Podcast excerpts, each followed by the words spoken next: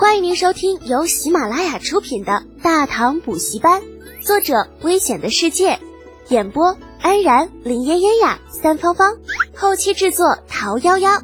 感谢订阅。第四十二集，乌鸦嘴下。东宫，李靖走后不久，杜如晦、房玄龄、长孙无忌联袂来见，行礼之后，神色严肃。陛下，出事情了，左右屯卫出现数例打摆子的情况，已有两人死亡，十六位中亦是各有病患。眼下晋中人心惶惶，臣已下令各军暂时封锁大营。接下来如何处置，还望陛下定夺。什么？李二猛地站起来，好心情荡然无存。尔等为何此时才报？杜如晦道：“呃，陛下，初时军中医官只是当成普通风寒，没想到短短两天的时间，病人情况越来越糟，才知道染的不是风寒。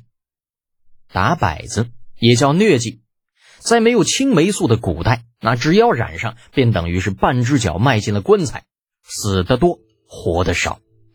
而且这病初发时与感冒差不多，那若不是经验十分丰富的老医生，很难一眼就看出来。李二虽然清楚，可情急之下哪有心思想这些，重重的一拳捶在了桌案上。这帮庸医！杜如晦掌管兵部，还未与李靖交接，便弄出了这么大的事情，心中也是懊恼。可是想想又怪不得谁，那军中的医官连个外伤都治不明白，难道还真指望他们能够提前发现疫病吗？想着，杜如晦继续道：“陛下，眼下不是追究责任的时候，封锁各军大营，虽然暂时可以控制消息散播。”但若时间长了，臣只怕，只怕会有哗变之危。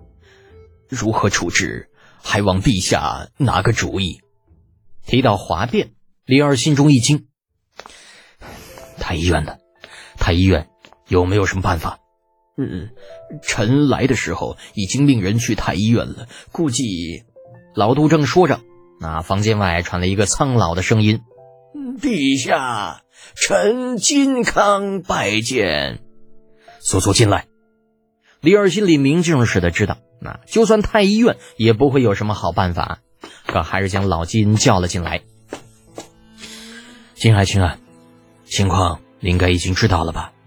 金太医正色道：“呃，臣已经知道了。”但臣妾以为，眼下最重要的应是封锁进宫，闲杂人等不得入宫。否则，若疫情传入宫中，怕是更加棘手。李儿面色再变，金爱卿，你能确定是疫？呃，尚不能确定。呃，但提前预防一下总是好的，以免到时措手不及。好吧。那就按爱卿说的办，林喜，你去传旨，自今时今日起，进宫封闭，无令者不得出入，违者斩。诺。还有，传令魏国公李靖、英国公李绩，左屯卫大将军柴少、右屯卫大将军侯君集，火速入宫。诺。一连串命令下来，皇宫大内守先紧张了起来，风声鹤唳，草木皆兵。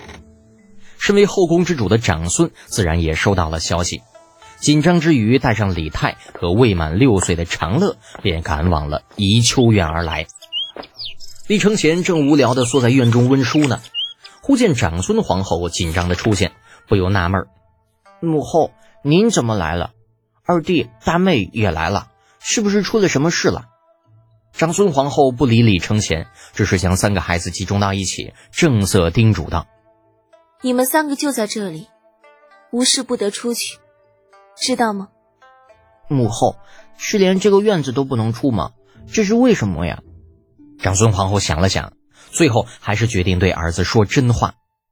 承乾，十六位中有疫情发生，你父皇为保宫内安全，已经下达封禁令，什么时候解除尚不得知。你是太子，又是兄长。要替你父皇分忧，尽到照看弟妹的责任，懂吗？文义，啊，只有七岁的李泰脸都白了，一把拉住了长孙皇后。母后，儿臣怕。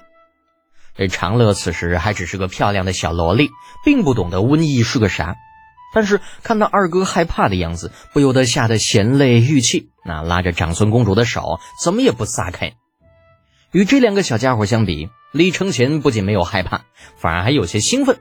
啊看上去就差点没有跳起来叫一声好了。如此诡异的表现，让长孙皇后不禁有些担心，将李泰、长乐搂在怀里安慰的同时，对李承前问道：“承前，你怎么回事？不怕吗？”李承前小大人一样的背着手，那小胸脯挺得高高的，学着大人的样子。母后，若儿臣说李师独前几天提到过会有瘟疫。而且他还有办法控制瘟疫不发生，您信吗？什么？长孙皇后几乎不敢相信自己的耳朵。你说李德简前几天提到过会有瘟疫？呃，也不是。李承前挠着头，那觉得刚刚自己的表达似乎有问题，努力的回忆了一下，道：“嗯，他的意思好像是说，只要把人身上的那些虱子、跳蚤都杀掉。”就能够不发生瘟疫，或者说，嗯，不让瘟疫传播。长孙皇后也有些疾病乱投医的意思。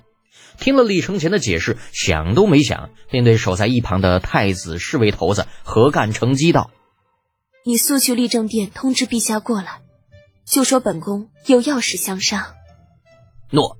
尽管何干成机并不相信李浩的鬼话，但是老板娘的吩咐却是不得不听的。而李二这个时候已经是焦头烂额了。若是百姓中有瘟疫传播还好说，这只要封路，不让瘟疫扩散，总是有解决的办法的。可是这军中闹瘟疫，那就不一样了。